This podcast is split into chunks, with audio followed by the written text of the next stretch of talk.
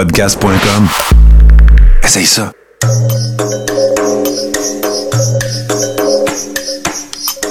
Bienvenue dans le podcast Sur la Terre des Hommes. Pour profiter au maximum de l'expérience du podcast, prenez quelques minutes pour aimer notre page Facebook. Vous pouvez aussi nous suivre sur Twitter au Sur la Terre des Hommes podcast et sur Instagram au Sur la Terre des Hommes podcast. Si vous possédez un iPhone, prenez une minute pour nous laisser un avis. Ainsi, vous allez faire grimper le podcast dans le moteur de recherche. Finalement, si vous voulez encourager Sur la Terre des Hommes et obtenir des épisodes exclusifs, vous pouvez contribuer monétairement sur la plateforme patreon.com. P-A-T-R-E-O-N.com. Recherchez sur la Terre des Hommes et pour seulement 2 par mois, vous y aurez droit. Le podcast peut désormais débuter. Bienvenue sur la Terre des Hommes.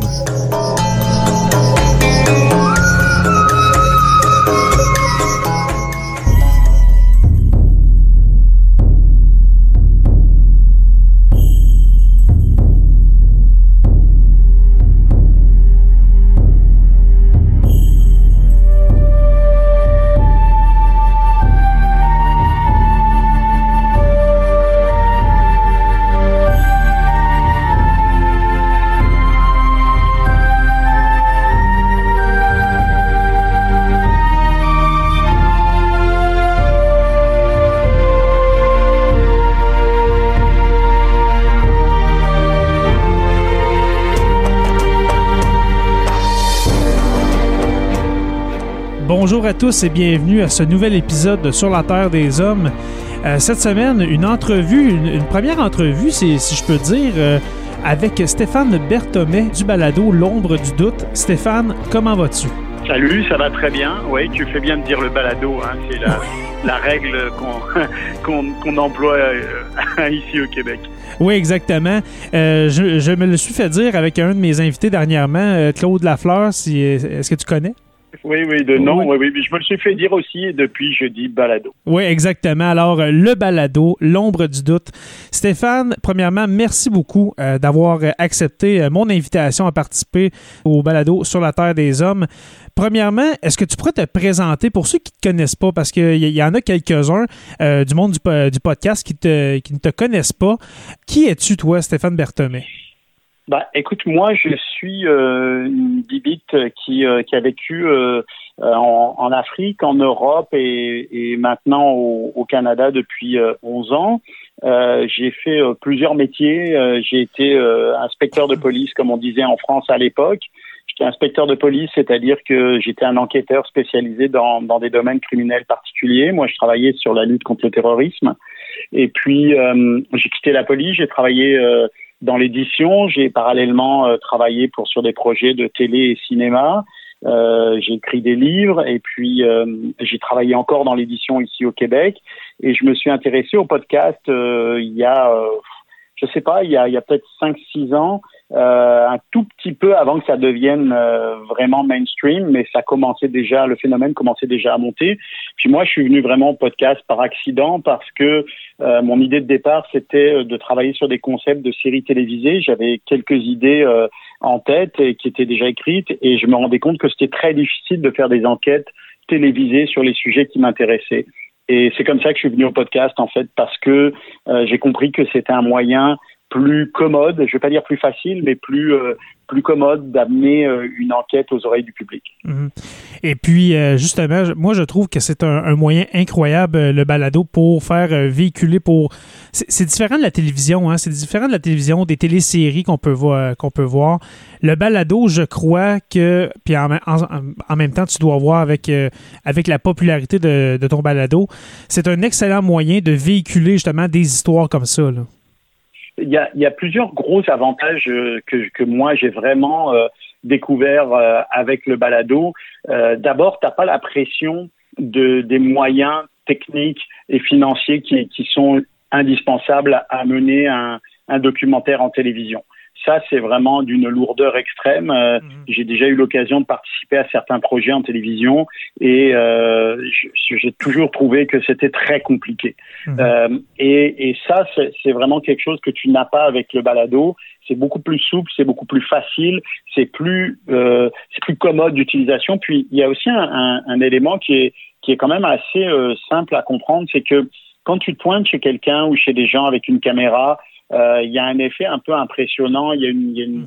une pression de l'image qui est là, alors que quand tu arrives avec un simple micro et puis que finalement tu, tu, tu, tu fais ça beaucoup plus discrètement, les gens ont tendance à plus souvent vouloir te parler ou accepter de te parler. Je trouve que c'est un moyen qui est plus convivial aussi, qui est plus respectueux de l'intimité des gens. Donc euh, il y a vraiment euh, beaucoup, beaucoup, beaucoup d'avantages à, aller dans ce que je fais moi, en tout cas en, en, mhm. en documentaire, en balado. Exactement. Alors, euh, si on peut résumer, c'est qui Stéphane Berthomet? On peut dire un inspecteur de police qui est devenu par après euh, quelqu'un qui travaille dans l'édition et puis par après euh, dans le journalisme et puis le balado. Est-ce que je me trompe ou c'est bien résumé? Oui, oui. Oui, oui. Ben, il faut bien faire un résumé. Oui, oui, c'est ça. Ben, comme tu, tu sais, j'ai travaillé, je, travaille avec Radio-Canada depuis, depuis pas mal d'années maintenant. Mhm. J'ai J'ai été à RDI, au réseau de l'information, ce qu'ils appelaient analyste en affaires policières, c'est-à-dire un peu la personne qui, qui décryptent les affaires policières. Et puis, euh, moi, j'avais déjà cette idée de vouloir faire des projets à plus long terme, mais tu peux pas tout faire en même temps. Et donc, euh, à un moment donné, j'ai compris qu'il fallait que je me retire de cette actualité qui était très très prenante. l'actualité en temps réel, là, ça te ça te bouffe complètement. Et donc, j'ai décidé vraiment de me retirer de là petit à petit jusqu'à ce que de le faire définitivement. C'est ce qui m'a d'ailleurs je pense, donner le temps et, l'espace pour pouvoir euh, aller faire du, de l'enquête en balado de façon vraiment intéressante. Et puis, est-ce que c'est toi qui as euh, qui a demandé à Radio-Canada, tu leur as soumis un projet ou bien on t'a approché pour faire euh, à la base le, podcast disparu? En, fait, c'est moi qui ai soumis des projets. J'ai envoyé plusieurs projets à, à, Ici Première au départ et il y a eu plusieurs idées dont on a discuté. Euh, Disparu en faisait partie, mais euh, il y avait d'autres il y avait d'autres idées qui venaient avec et puis euh, j'ai eu la chance de d'avoir des gens qui étaient extrêmement à l'écoute, qui voulaient et puis de tomber aussi au moment où Radio Canada je pense, avait décidé de développer cet aspect de leur euh, de leur euh, de leur volet numérique. Mmh. Et donc, je suis tombé avec des gens comme Martin Girard et puis Sébastien Perron, euh, qui étaient euh, qui étaient très à l'écoute et qui étaient euh, qui ont cherché avec moi à m'aider à développer mes concepts et qui m'ont accompagné vraiment dans ces démarches là. Et puis, on a commencé plusieurs petits projets et il s'est trouvé que Disparu a vraiment pris une place beaucoup plus importante que, que les autres et on s'est rendu compte que c'était ça le projet sur lequel il fallait qu'on mette notre énergie et notre temps et c'est ce qui c'est ce qui est arrivé. C'est pour ça que au départ, le balado, enfin, ce balado-là s'appelle Disparu. on a vraiment euh, mis, le, mis l'emphase là-dessus, mais sans penser que peut-être on allait se lancer dans une série ou des choses comme ça. C'était pas du tout une réflexion qu'on avait à l'époque. Parfait. Et puis, euh, comme on vient de dire, au début, il y a à peu près 2-3 ans, le podcast Disparu apparaît, connaît un, succès phénoménal, on va le dire. C'est un des podcasts les, les plus écoutés. Euh, pour certains, ça a fait connaître le médium du balado, du podcast à, plusieurs personnes. Alors, c'était l'histoire de, euh, de Marie-Paul Rochette. Est-ce que je me trompe? Oui, oui, c'est ça. C'est l'histoire d'une d'une jeune femme qui s'appelle Marie-Paul Rochette qui disparaît euh, assez mystérieusement dans les années 50, mhm. précisément en 1953 à Montréal, et dont on est sans nouvelles. Et cette histoire, elle fait écho euh, à, à, la découverte euh, d'un d'un corps quelques mois plus tard dans, dans un secteur qui est pas très éloigné de l'endroit où Marie-Paul Rochette a disparu. Mhm. Et, et la famille de, de, de Marie-Paul Rochette, et en particulier sa nièce, euh, a beaucoup travaillé pour aller euh, développer, euh, rechercher tous les éléments qui, qui auraient pu l'aider à comprendre cette histoire, à comprendre ce qui est arrivé à sa tante. Et moi, mon rôle, bah, ça a été d'accompagner Patricia Rochette, la, la, nièce de Marie-Paul, dans une mhm. partie de ses recherches, puis surtout de rendre public euh, tout ce, tout ce travail-là qui a, qui a, pu être mené pour essayer de, de comprendre ce qui est arrivé à Marie-Paul Rochette. Parfait. Et puis, c'est moi, c'est une saison, ben, ça m'a vraiment fait accrocher euh, cette histoire-là parce que c'est une histoire que je, je n'avais jamais entendu parler. Euh, félicitations en passant pour, pour cette histoire-là. C'est, tellement bien amené. Comme tu dis, c'est, du balado documentaire. On t'écoute et puis on a, on a l'impression d'écouter un documentaire sur Netflix. C'est très, tellement bien amené, tellement bien ficelé d'épisode en épisode. C'est, vraiment bien. Et puis arrive par la suite le balado. Dans le fond, c'est le même, c'est le même fil, si on peut dire, mais on change de nom pour aller vers l'ombre du doute. Pourquoi au juste? Alors ça, c'est une petite particularité euh, technique. Tu sais que quand on crée un fil RSS, quand on crée un fil dans lequel on va mettre les épisodes de nos balados, euh, on, on, crée aussi une, une, relation avec les, les auditeurs. C'est-à-dire que les gens vont télécharger le balado et donc vont rester liés par ce fil euh, à, aux épisodes qu'on va y placer.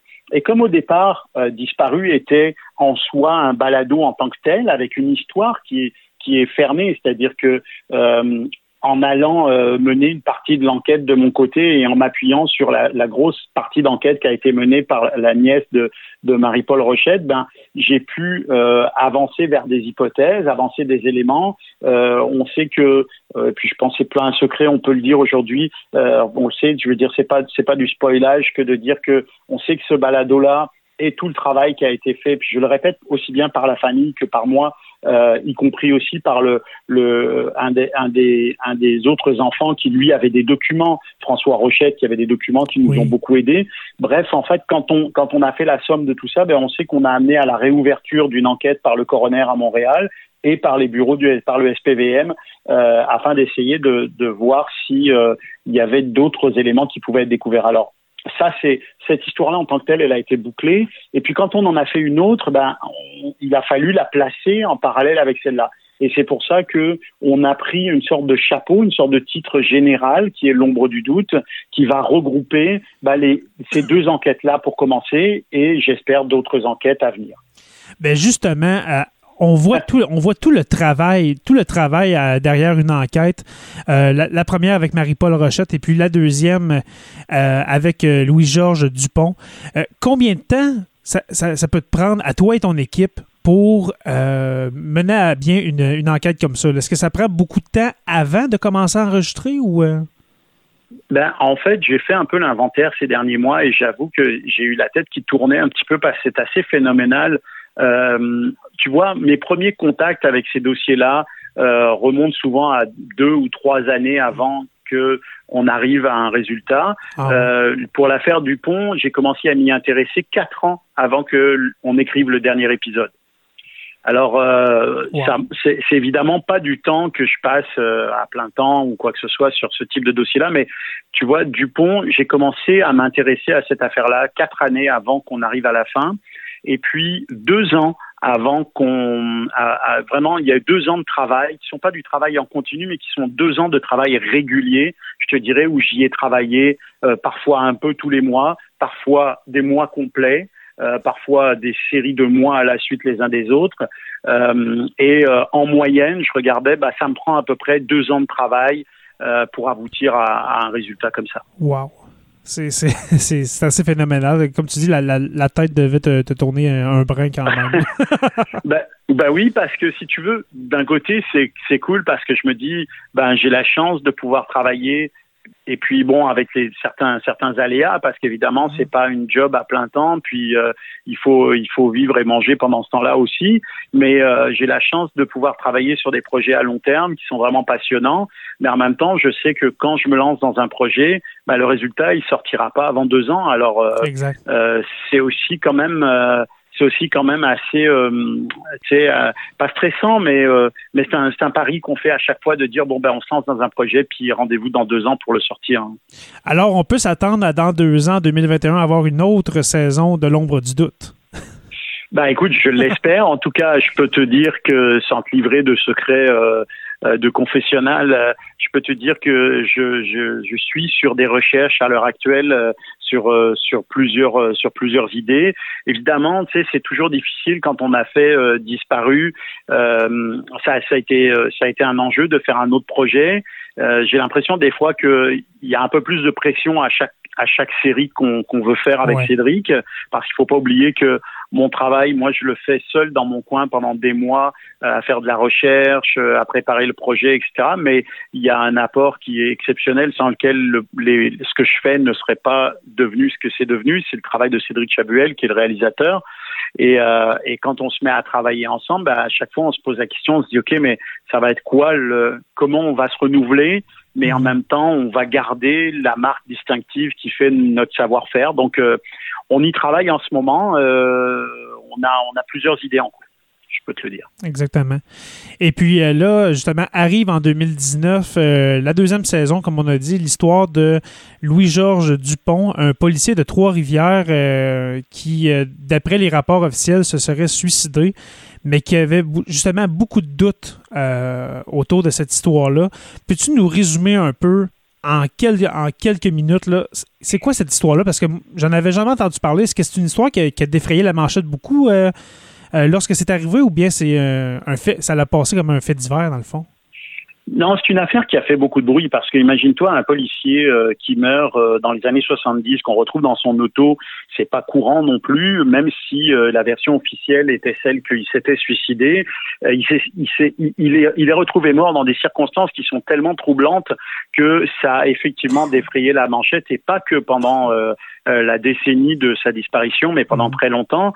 c'est vraiment une affaire qui a fait beaucoup de bruit dans la dans la région de Trois-Rivières et puis qu'on a un peu oublié je pense, au fil du temps, ces dernières années. Moi, j'aime bien aller chercher quelque chose, euh, j'aime bien aller chercher une, une, histoire qui, qui, qui, peut résonner un petit peu aux oreilles des gens, mais qui n'est pas trop connue. Tu vois, il y a certains dossiers auxquels je ne m'attaquerai pas parce que pour moi, ils sont trop gros, ils sont trop, euh, ils ont été euh, trop marqués par l'actualité, euh, ou ils, sont encore trop présents dans l'actualité. Mhm. Euh, il y a des cas, des cas qui sont très très médiatiques encore aujourd'hui, auxquels je voudrais pas m'attaquer parce que ce que j'aime aussi, c'est ramener à la mémoire des gens et ramener dans le souvenir des gens des histoires qui, qui, qui sont un peu disparues. Euh, cette histoire de, de Louis-Georges Dupont, ce policier qui est retrouvé entre guillemets suicidé dans son auto, elle intervient dans un contexte tellement particulier. Euh, à Trois-Rivières à l'époque, c'est la première commission d'enquête sur la police au Québec. Il euh, faut savoir que mhm. Trois-Rivières a quand même une particularité dans le domaine policier, c'est que c'est, à mon avis, la seule ville de cette importance-là qui a connu deux commissions d'enquête sur la police depuis euh, les 40 dernières années. Euh, et il intervient dans, dans, dans, une histoire qui est très, très trouble, où on sait qu'il y a des policiers qui sont mêlés de près ou de loin à des histoires de prostitution, de mhm. corruption. il, y a, y a tout un, y a tout un réseau euh, de jeux et de prostitution qui sévit à Trois-Rivières. Et ça, c'est un élément important de notre notre balado, c'est que on raconte aussi l'histoire de ce Trois-Rivières des années 70 qui est vraiment écoute euh, surprenante là c'est c'est c'est quand on parle de quand on parle de Chicago tu sais on on a souvent tendance à dire à, à, nommer Chicago comme la ville comme, comme une ville de crime et de jeu, mais je peux te dire que quand tu as écouté le, le, balado, ben, tu vas te dire qu'on avait nous aussi notre Sin City euh, à, au Québec et c'était Trois-Rivières des années 70. Ben justement... La pègre new-yorkaise était là-bas, tu sais, euh, les, les, la mafia new-yorkaise était installée à Trois-Rivières, mm-hmm. c'est fou quand même. Oui. Ben justement, quand, au début, au début du balado, quand vous allez l'écouter pour les auditeurs en ce moment qui, qui ne l'ont pas encore fait, euh, la, petite musique années 60, musique de, de, de, pas de cabaret, mais de bar, ça nous fait tellement penser, comme tu dis, au Chicago des, des années Al Capone, des années 30, 40.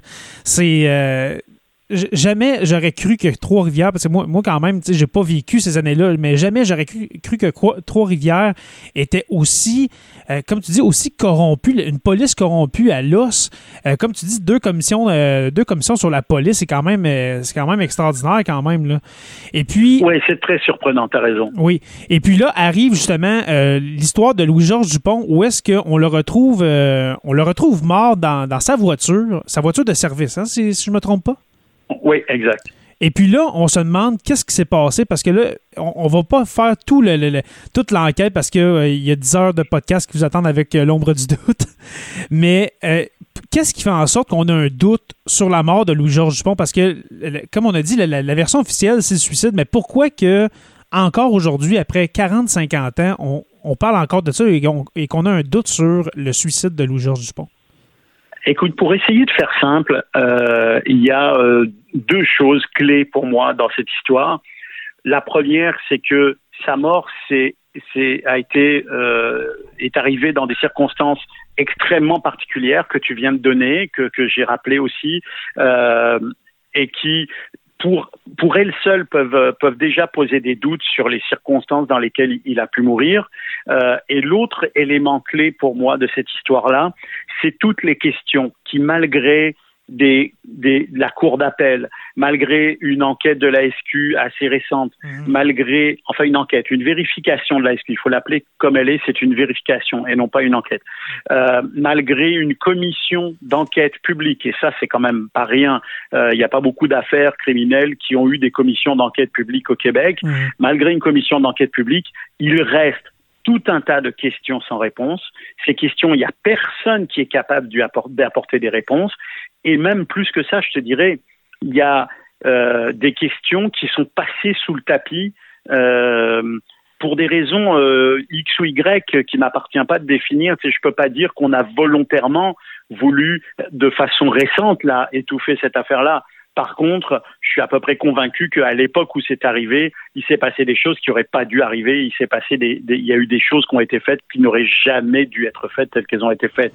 Euh, et ça, si vous écoutez le balado, on essaye d'être euh, très euh, objectif. Tu sais, on, on doit obéir à certaines Oui. règles puisque c'est un balado qui est fait pour Radio Canada. Donc, euh, on est soumis à certaines règles et, et normes qui sont très précises en termes notamment d'indépendance et d'équilibre, d'équilibre. Et, et, et malgré le fait qu'on se montre, je l'espère, très équilibré, bah, il apparaît clairement qu'il y a quelque chose qui cloche dans cette affaire-là. C'est- c'est- ça reste quand même tellement de questions. Je vais te donner un exemple. Il y a quelqu'un qui sort et qui donne de l'information de façon assez récente, et cette personne-là a donné de l'information très précise et ça n'a jamais réouvert une enquête. Ça a été vérifié, puis on a dit ah ben non, c'est pas valable. Mais moi, quand je contre-vérifie ces éléments-là, ben, je m'aperçois que il y a quand même vraisemblablement une partie de ce qu'il dit qui est vrai, qui est exact et qu'on peut vérifier. Alors où est la vérité là-dedans? C'est ça qui est surprenant. C'est surprenant, mais justement, pourquoi pas rouvrir l'enquête une nouvelle fois? Tu dis que les éléments que tu as reçus sont valables. Les gens, de toute façon, admettons que le, le- geste euh, envers Louis-Georges Dupont est criminel. Pourquoi ne pas rouvrir l'enquête? De toute façon, les, personnes qui sont qui, sont peut-être mêlées à ça sont probablement décédées. Alors pourquoi ne pas rouvrir ça? Pour les familles ou euh, pour l'image euh, de la police de la police de Trois-Rivières aujourd'hui? C'est quoi ton idée là-dessus? Écoute, c'est un point très théorique. Ok, on va. Je veux pas euh, parler de. Je veux pas Oui, oui, euh, oui, euh, réfléchir sur ce dossier-là par rapport à ça. Mais par contre, je pense que d'un point de vue théorique, il y a, il y a une règle qui, qui est euh, que j'ai que j'ai apprise au fil du temps et, et que je connaissais quand j'étais policier. C'est malheureusement quelque chose qui se produit souvent. C'est que l'administration, dans son ensemble, et les corps policiers font partie de cette logique-là, n'aime pas revenir sur ses erreurs, ne veut pas revenir sur ses erreurs. Parce que ça implique la reconnaissance de euh, de, ce, de ce qui a été mal fait à l'époque parce que ça peut avoir des impacts lourds sur l'image qu'on a du travail qui a été fait ou qui n'a pas été fait ou qui a été mal fait. Et d'une façon générale les les grands services publics ont tendance à vouloir se baquer avant tout. C'est très très rare tu sais que euh, quand on signale une erreur à un service public, à une administration ou à un corps quel qu'il soit, ça soit reconnu immédiatement. Ah oui, désolé, on s'est trompé, on va réparer ça tout de suite. Non, il y a pratiquement tout le temps un processus dans lequel tu dois faire une preuve tellement forte qu'il y a eu une erreur que ça devient parfois très difficile de le faire.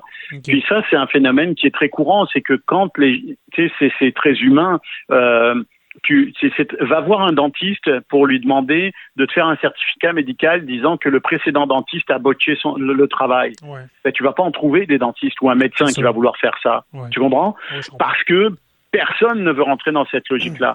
Et cette logique-là, elle est valable aussi pour les corps policiers, elle est valable pour la justice. Euh, Pour tout, ben, ça, pour tout, c'est une valeur très humaine. Ça fait que ça rend les erreurs très difficiles à réparer. Puis d'une part, puis d'autre part, il y a aussi quelque chose que j'ai appris avec euh, avec cette enquête euh, sur sur Dupont, c'est que euh, il y a quelque chose quand il y a quelque chose qui est cassé dans la machine, quand ça a dysfonctionné dès le départ, ben le tu comprends la distance que tu dois parcourir pour rectifier l'erreur Mhm. est infiniment plus grande que la distance normale pour établir la vérité. Ouais, Parce que tu dois aller tellement plus loin dans la démonstration qu'il y a eu non seulement une erreur, mais pour telle raison, sur tel point, et que finalement les points exacts, c'est ça, ça, ça et ça, que ça rend le travail colossal. Et c'est ça qui, à mon avis, rend les choses difficiles. Alors, euh, on peut dire, euh, en tout cas, on peut avoir une pensée pour la famille Dupont dans ce cas-là que leur peine euh, ben, vaut, vaut quasiment moins que la, la- la bureaucratie que, ça, que ça amènerait. c'est vraiment triste, en tout cas.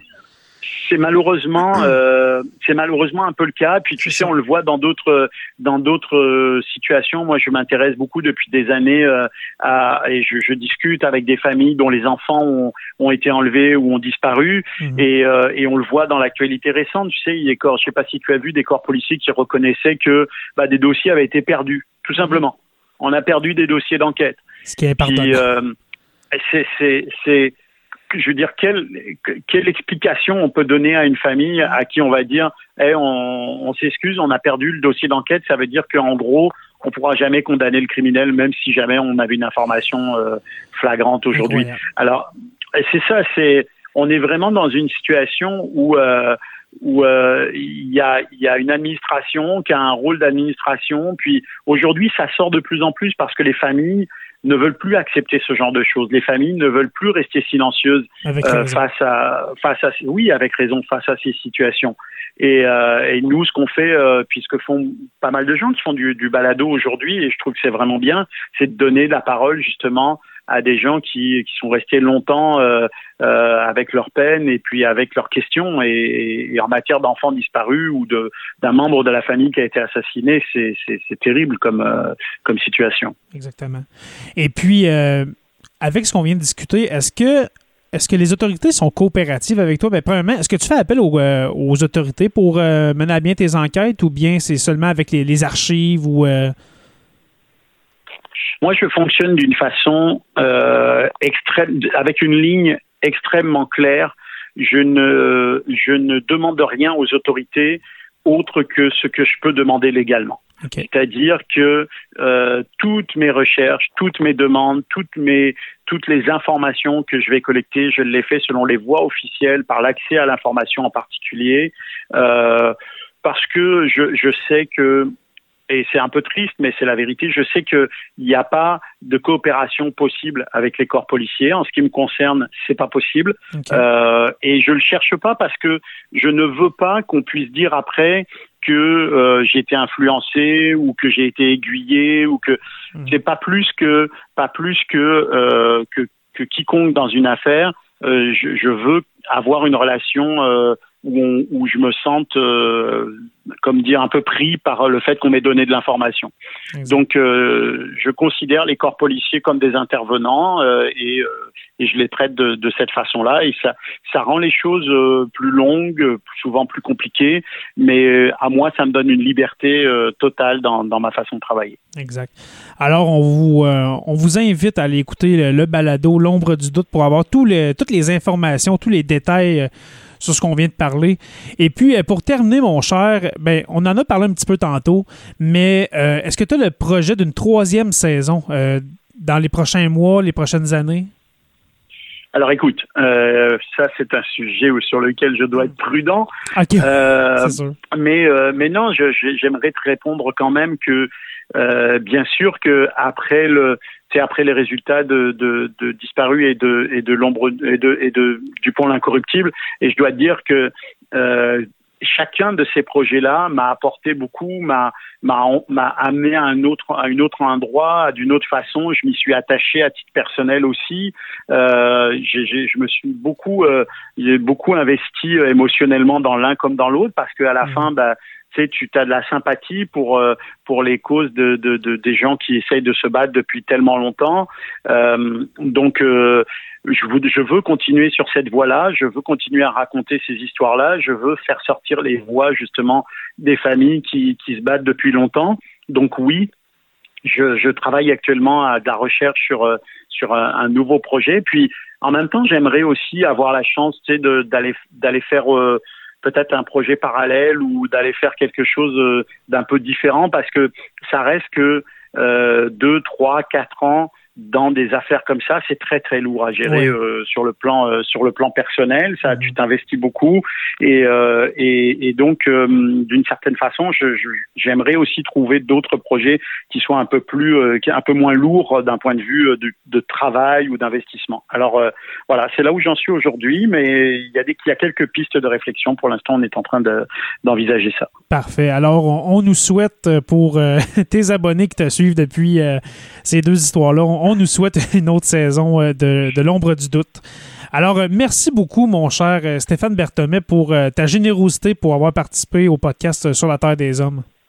Ça me fait très plaisir, puis je tiens à dire que pour moi, c'est l'univers du balado, c'est un univers où chacun a sa place et où euh, je vois pas les choses comme des en, termes de hiérarchie de de, de, de, de tel balado qui est plus important que tel autre balado.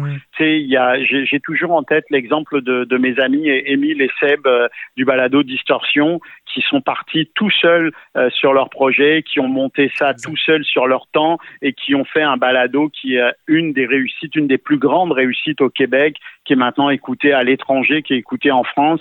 Euh, je pense qu'il faut considérer l'univers du balado comme un univers d'artisans. On est tous des artisans pour une même cause. Ça me fait toujours plaisir de participer d'une façon ou d'une autre avec euh, avec mes collègues du balado à, à quoi que ce soit. Et donc, si il y a X ou Y qui veut avoir des discussions, des entrevues ou parler avec moi ou qu'on fasse des choses, je suis ouvert. Le balado, c'est une grande famille, c'est comme ça que je le vois. Parfait. Ben justement, on va peut-être euh, se reparler euh, à la sortie de ta troisième saison, je l'espère. Alors, euh, ben, j'espère aussi. oui. Alors, merci beaucoup, Stéphane Berthomet. merci aux éditions Derniers Mots, qui est notre présentateur officiel. Merci aux abonnés de suivre Sur la Terre des Hommes. Juste vous rappeler que nous sommes disponibles sur Apple Podcast, Spotify ou bien sur tout bon podcatcher Android. Merci à nos patrons, Olivier Sauvé, Stéphanie Théberge, Pascal Ménard, Francis Furoy, Jean-Sébastien Lamarche, Martin Godette, Georges Dumais et puis Benoît Caisse. Vous pouvez aussi euh, visiter le site radioh2o.ca pour écouter nos podcasts. Merci à Production Podcast et puis n'oubliez pas qu'à tous les jours, nous écrivons l'histoire. Merci et on se revoit très bientôt pour une autre page d'histoire de Sur la Terre des Hommes.